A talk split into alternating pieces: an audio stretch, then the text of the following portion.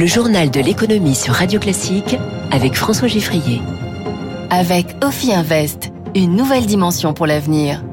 Trois titres dans ce journal de l'économie. Pourquoi en France les femmes continuent de gagner moins que les hommes, y compris au même poste et au même temps de travail? La difficile question de la suite de la mobilisation se pose pour les syndicats contre la réforme des retraites. Et puis de nouvelles fissures dans une centrale nucléaire EDF. Cette fois-ci, on ne parle pas en millimètres, mais en centimètres, ce qui pose un vrai risque de fuite. Radio. Classique. Les tout derniers chiffres de l'INSEE hier soir sur l'inégalité salariale entre femmes et hommes en France. 4% d'écart de salaire à poste et à temps de travail équivalent. C'est un peu mieux, mais surtout parce que les hommes ont été peu augmentés ces 15 dernières années. Cet écart injustifié surprend par rapport aux bonnes notes obtenues le plus souvent par les entreprises quand elles publient leur index de l'égalité mis en place il y a 4 ans. Bonjour Eric Kioch. Bonjour à tous. Finalement, cet index n'a pas eu d'effet. Ce sont les conclusions d'une étude publiée cette semaine par l'Institut des politiques publiques. Oui, et la raison principale, c'est l'index lui-même. Un quart des entreprises affirment ne pas pouvoir le calculer. En cause, une méthodologie trop complexe, explique Thomas Broda de l'Institut des politiques publiques. C'est assez complexe. Il y a des critères d'exclusion. On crée des sous-groupes dans l'entreprise. Et puis, s'il n'y a pas assez d'hommes et de femmes dans les sous-groupes, en fait, on va enlever les groupes. Les règles sont conçues de, de sorte qu'à la fin, pour les PME, elles peuvent peu souvent faire le calcul. Au-delà des calculs, l'index repose sur du déclaratif, ce qui explique les scores toujours très élevés, en moyenne autour de 80 sur 100 pour 2021 par exemple, un miroir déformant de la réalité, explique Rachel Silvera, économiste spécialiste des inégalités femmes-hommes. C'est l'entreprise elle-même qui fournit ces chiffres. Il n'y a aucune vérification des données fournies. Ensuite, je me rappelle d'un responsable des ressources humaines qui disait faut vraiment être stupide pour ne pas avoir une bonne note à son index. Enfin, 30% des entreprises ne publient tout simplement pas leur index annuel par manque de volonté ou d'information.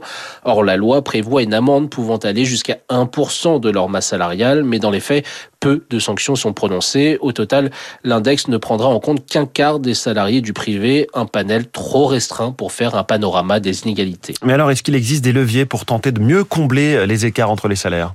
Alors oui, aujourd'hui, la majorité des indicateurs comme ceux de l'OCDE ou de l'INSEE sont basés sur des salaires équivalents temps plein, un biais qui fausse les résultats.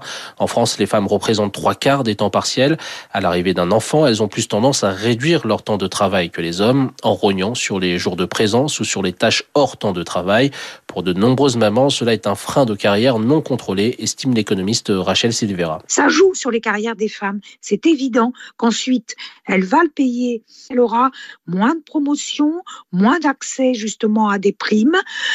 On va plutôt se tourner vers un homme pensant qu'il n'est jamais un père de famille qui va s'arrêter si ses enfants sont malades. Depuis 2006, la loi prévoit que les nouvelles mères ont droit, comme tout autre salarié, à leur congé, mais aussi aux augmentations de salaire données en leur absence. Mais là encore, cela reste très peu respecté et très peu sanctionné. Eric, est-ce qu'il existe des exemples vertueux parmi nos voisins ou d'autres pays développés? Quand on pense bon élève en matière d'égalité salariale, on pense aux pays du nord de l'Europe. Mais cela est à nuancer. Au Danemark, l'écart des salaires reste de 25%, en Suède de 14% et en Finlande, il est de 16,5%. En revanche, la Norvège tire son épingle du jeu, notamment en féminisant certains secteurs vus comme masculins et en masculinisant des métiers dits féminins. Par exemple, la moitié des effectifs des crèches est composée d'hommes. Résultat, l'écart à poste équivalent n'est en Norvège que de 5%. Enquête Radio Classique signée Eric Kioch. Elisabeth Borne présente aujourd'hui un plan pour l'égalité, notamment en matière d'impôt sur le revenu avec l'individualisation par défaut du taux d'impôt. Aujourd'hui, c'est un taux commun dans le couple par défaut, ce qui nuit le plus souvent aux femmes, moins payées que leurs conjoints en moyenne. Je vous signale aussi cette tribune dans les échos ce matin de Patrice Ken, le PDG de Thales. Globalement, tout le monde s'accorde aujourd'hui pour dire que la mixité est un facteur de performance et qu'il n'existe pas de métier réservé à l'un ou l'autre sexe, si ce n'est par construction sociale. Patrice Ken, PDG de Thales, qui sera de Demain matin à 7h15, la star de l'écho sur Radio Classique. Il est 6h52. Chiffres de la police ou de la CGT montrent une mobilisation massive hier entre 1 300 000 et 3 millions et demi de manifestants. Zoé Pallier, pour la suite, les syndicats cherchent encore à durcir le mouvement. Nous appelons à amplifier le mouvement, c'est la formulation retenue par l'intersyndicale dans son communiqué. Amplifier, ça ne veut pas forcément dire multiplier les grèves reconductibles, souligne Marie-Lise Léon.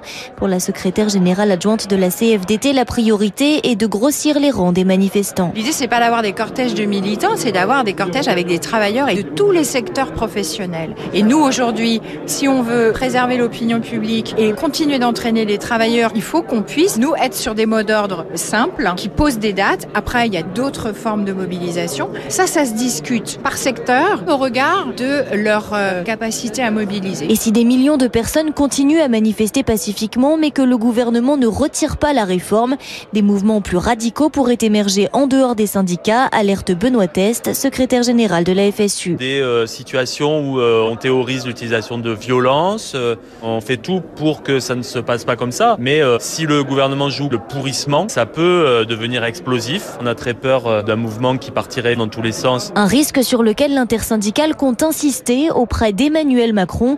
Elle demande à être reçue collectivement et le plus tôt possible par le président de la République. Zoé Pallier. Encore une mauvaise nouvelle pour la filière nucléaire française. Près d'un an et demi après la découverte de micro-fissures sur toute une génération de centrales, EDF a fait une nouvelle découverte de corrosion à la centrale nucléaire de Panly. Bonjour Eric Mauban. Bonjour François, bonjour à tous. Et là, on ne parle plus de micro-fissures. Exact, la fissure euh, découverte mesure 155 mm, soit le quart de la circonférence de la tuyauterie. Euh, Plus préoccupant encore, sa profondeur est de 23 mm sur une épaisseur totale de 27 mm. Le défaut a été constaté à proximité d'une soudure de conduite de secours servant à refroidir le réacteur en cas d'urgence. EDF indique que cette soudure a fait l'objet d'une double réparation lors de la construction du réacteur. Cela est de nature à modifier ses propriétés mécaniques et les contraintes internes du métal au niveau de cette zone. Un constat qui augmente la probabilité d'une rupture. En conséquence, eh bien, l'ASN, l'autorité de sûreté nucléaire, classe cet incident au niveau 2 sur une échelle qui en compte 8. Elle somme EDF à réviser sa stratégie. Des travaux sont déjà en cours sur plusieurs réacteurs pour des problèmes de corrosion sous contrainte. Ce nouvel incident révélé hier pose la question du maintien en fonctionnement des six réacteurs du même type que celui de Panly, avec la possibilité de mettre en risque la production d'électricité pour l'hiver prochain. Éric Mauban pour Radio Classique en direct. Il a douché les marchés hier. Jérôme Powell, le président de la Fed.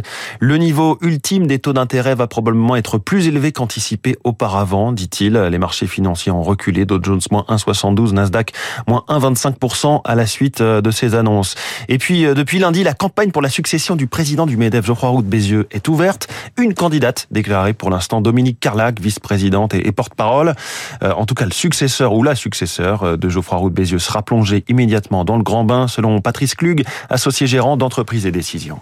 Le début de la mandature risque d'être chahuté avec inflation, hausse des prix, hausse des salaires qui n'est pas près de s'arrêter, mais également la grinde sociale, les manifestations actuelles et les enjeux de retraite qui ne sont pas encore résolus. Une fois que ces sujets seront passés, les enjeux du MEDEF sont la réindustrialisation de la France. Et puis, on peut ajouter à cela la transition énergétique. On a des enjeux nombreux, complexes et peut-être même bien davantage. Patrice Klug au micro d'Éric Mauban sur Radio Classique. 6h56 dans un instant, Rachel.